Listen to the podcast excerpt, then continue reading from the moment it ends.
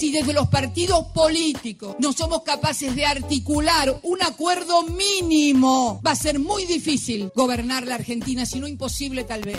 Yo siempre decía a todos, cuidado, que no conozco los mercados, que no te da más plata, no voy a la mierda, no, tranquilo. Yo siempre voy a estar para terminar con la grieta. Semejante catástrofe universal no puede volverse una miserable disputa política. Fuera de tiempo. La política y la economía, más allá de los discursos de campaña. Del otro lado de la línea está ya Pablo Romá, que es sociólogo, docente y dirige la consultora Circuitos. Pablo, soy Diego Genud, gracias por atenderme. ¿Qué tal, Diego? Muy bien. gracias a vos por llamarme. Bueno, primero preguntarte, ¿no? Este, este cierre de listas, por un lado juntos, por el otro lado todos. ¿Cómo ves esta disputa? ¿Qué te imaginás que puede pasar de acuerdo a lo que venís midiendo, ¿no? que venís midiendo de hace tiempo en provincia de Buenos Aires? ¿Cómo ves ese choque en esta instancia, ¿no? después de, tanto tiempo de pandemia, de tanto tiempo de crisis, entre un candidato como Santilli y el Frente de Todos que se supone llevará a Victoria Tolosa Paz en provincia? Bueno, nosotros claramente venimos midiendo, digamos, como, como espacios de representación, eh, no, no, no en términos electorales, sino como espacios de representación eh, como vos bien decís, en un contexto de, doble crisis, ¿no? Crisis sanitaria, crisis económica en la provincia de Buenos Aires, que es donde también se siente, se siente muy fuerte, ¿no? Entonces me parece que lo que vemos es que hoy el Frente de Todos tiene una ventaja respecto de, de Juntos, o Juntos por el Cambio, como nosotros lo veníamos midiendo, eh, pero también es cierto que hay casi un 20% de, de los entrevistados que no se siente representado por, por ningún espacio hoy, ¿no? Entonces me parece que vamos camino a un proceso electoral complejo donde me parece que todas las fuerzas, ya sean las dos mayoritarias, frente de todos juntos, eh, bueno, el peronismo no kirchnerista, el frente de izquierda, ¿no? digamos, y los libertarios también, pero, pero me parece que vamos a una elección donde es necesaria una sensibilidad distinta a la que de alguna manera venimos viendo en todos los procesos electorales, porque me parece que hoy la sociedad viene sufriendo un proceso, eh, bueno, novedoso, pero en el mal sentido, que es la crisis sanitaria, el COVID, y, bueno, y eso sumado a la crisis económica, al proceso de retracción económica que es muy fuerte, entonces me parece que, que es necesario un, una sensibilidad distinta en este proceso electoral. Sí, Juntos por el Cambio parece haber resuelto rápido, al menos este, eso es lo que sugiere la candidatura de Santilli, la pelea por la sucesión, ¿no? Rápidamente aparece la reta recibiéndose de jefe o tratando de hacerlo, dejando de lado a Macri, la reta que lo manda Santilli y Manes como, como desafiante, ¿no? Esa, esa interna de Juntos por el Cambio, ¿vos crees que obliga al gobierno a un esfuerzo extra? no cambia eh, las perspectivas del, del, frente de todos o le demanda un, esfuerzo mayor?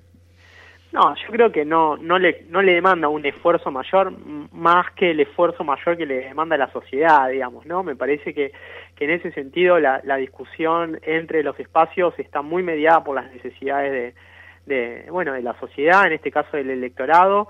Yo creo que a Horacio Rodríguez Larreta en la provincia de Buenos Aires la decisión de, digamos, de sostener el, el pasaje de María Eugenia Vidal a, la, a la ciudad de Buenos Aires eh, no va a ser tan fácil en provincia sostener ese, ese liderazgo, digamos, con ese tipo de, de, de, verticalismo en la decisión. Me parece que la provincia es un, es un territorio más complejo, donde el radicalismo tiene una inserción distinta y la, y la figura de Manes yo creo que, que de alguna manera viene a reemplazar la ausencia de María Eugenia Vidal y, y digo, como, como perfil de candidato, ¿no? y me parece que, que en ese sentido, bueno, la situación para, para la interna, para Juntos por el Cambio, y para el mismo Larreta y, y, para el, y para el mismo Santilli puede ser un poco más, más compleja. Me parece que sin la presencia de Manes, bueno, la cosa está un poco más allanada. Con la presencia de Manes, me parece que, que bueno, que sí, me parece que a, a Horacio Rodríguez Larreta lo obliga a ejercer ese liderazgo que, que, que asumió de una manera distinta al que lo hizo en Ciudad de Buenos Aires. Pablo, vos venías midiendo con la consultora Circuitos las demandas sociales en estos meses, ¿no? Y se veía, si uno medía, varias veces lo, lo compartí en, en las notas del, del diario AR, eh, 77% de los consultados en provincia de Buenos Aires, 80% de los consultados en provincia de Buenos Aires consideraban hasta hace muy poquito la situación económica o muy mala o mala o regular, ¿no? O sea, muy pocos consideraban buena o muy buena la situación económica y además había pesimismo, ¿no? Hacia adelante. Eh, ¿qué, ¿Qué demandas aparecen en esas encuestas, en ese trabajo que ustedes hacen centrado en la provincia de Buenos Aires hoy? Claramente lo que vos marcás eh, es un poco lo que nosotros venimos viendo. Hay un, digamos, una valoración bastante negativa de la situación del país, expectativas muy bajas respecto a lo que es la situación económica en los próximos meses eh, y una identificación de problemas muy muy claros, digamos, no vinculados a, a, al aumento de los precios, sobre todo los precios de los alimentos, el problema de, del salario, el problema del trabajo, digamos, los problemas vinculados a, a la economía y, y, a, y, a, la economía de, de, bolsillo, si vos querés, son lo, los principales problemas. Y después hay un segmento de, digamos, de los entrevistados que considera la, la corrupción como uno de los principales problemas, ¿no? Nosotros durante casi, digamos, varios meses de este año veníamos haciendo un cruce en términos de lo que es la, el vínculo entre aquellas personas que están más cercanas a, al oficialismo y aquellas que están más cercanas a la oposición, cómo se posicionaban respecto a, a los principales problemas y veíamos que quienes están más cerca de la oposición eh, mayoritariamente optaban por la inflación, como, perdón, como, por la corrupción como el principal problema uh -huh, y uh -huh. aquellos que estaban más cerca del oficialismo identificaban los problemas económicos y sanitarios como, como los prioritarios, ¿no? Entonces, me parece que, que en ese sentido también hay una, una segmentación de por abajo muy fuerte, o esto que se, comúnmente se llama la grieta, pero me parece que hay una segmentación política muy fuerte, eh, y, y en ese sentido las principales problemáticas se, se dividen, pero yo creo que hoy mayoritariamente eh, el humor social, el clima social está determinado por la, por la crisis sanitaria, que si bien hoy el proceso de vacunación está avanzando con, con sus idas y vueltas, pero o con sus problemas, pero me parece que la crisis económica es un, es una, una, una cuenta muy pesada para, para el gobierno que, que bueno que asumió con, con una expectativa de transformación de la crisis económica que, que bueno también producto de la pandemia no logró eh, superar y, de alguna manera también se, se fue eh, profundizando. Sí, por la densidad poblacional, ¿no? La provincia de Buenos Aires, el Gran Bu Buenos Aires es donde se concentran los índices más altos de pobreza, los índices más altos de desempleo, de subocupación, que son números solo comparables a, a los del 2001, ¿no? De la última gran crisis. Y Frente a eso, ¿qué pasa con la adhesión? Que es algo que vos mencionabas, la identificación, ¿no? Lo que comúnmente se, se denomina la grieta, pero hay sectores que están identificados, pero también vemos una porción importante. En algún momento vos me mostrabas en, en alguno de tus sondeos que crecía la cantidad de gente que no se identificaba con nadie. ¿Qué está pasando con eso ahora y qué pensás que va a pasar a medida que se acercan las elecciones? Creo que, que ese proceso tiene que ver también con, con un poco con esto que decíamos recién de las faltas de expectativas o la pérdida de expectativas de alguna manera.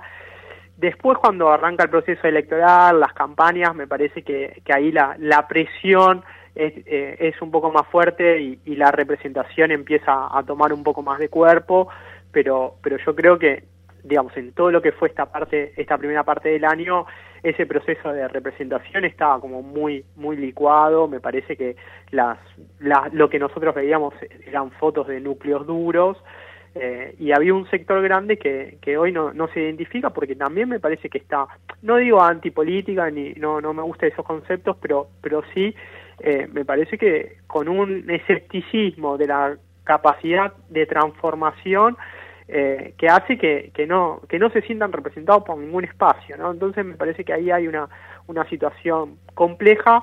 El conurbano es un, un, un, un territorio eh, muy, muy complejo en ese sentido. Me parece que si bien hay toda una lógica de pensar la política en términos de aparatos y cómo los aparatos funcionan, sobre todo en, lo, en los sectores más vulnerables, yo creo que que, que, hay una racionalidad y esa racionalidad también se, se, muestra en el descontento, en la insatisfacción. Vos fíjate que venimos de un proceso de, de, cuestionamiento acerca de, de, la, de las tierras, de lo que significa el precio de la tierra, la, la vivienda, ¿no? en plena pandemia, en pleno en plena crisis sanitaria, entonces ese sector del electorado que hoy habita en, en los sectores, en los territorios más vulnerables, también me parece que, que tiene una racionalidad y esa racionalidad se expresa eh, en cierta en cierto descontento, insatisfacción y también cierta desconfianza, ¿no? ¿Cómo puede influir el tema de, de, la votación, de la cantidad de gente que va a votar? Muy breve te pregunto porque me, me estoy quedando sin tiempo, pero dado esto, ¿no? No, yo creo que, que de alguna manera todo el proceso de, de vacunación hace que, que vayamos a, a, un escenario de, de, del día de la votación un poco más tranquilo en términos sanitarios y eso pueda llegar a, a generar mayor movilización eh, del electorado. Eh, digo, al menos lo veo como en términos de niveles normales, 75%, 80% de, de, de adhesión, de participación. Ahora, me parece que que habrá que ver qué nivel de descontento hay con, con, esta elección y cómo las campañas interpelan las demandas, de, en este caso de la provincia, de, de, los bonaerenses, que me parece algo, algo central.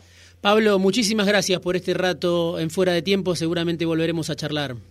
Dale, Diego, muchas gracias y quedo a disposición para cuando quieran. Pablo Romá, sociólogo, docente, dirige la consultora Circuitos y trabaja mucho sobre la provincia de Buenos Aires. Lo escuchaste en Fuera de Tiempo.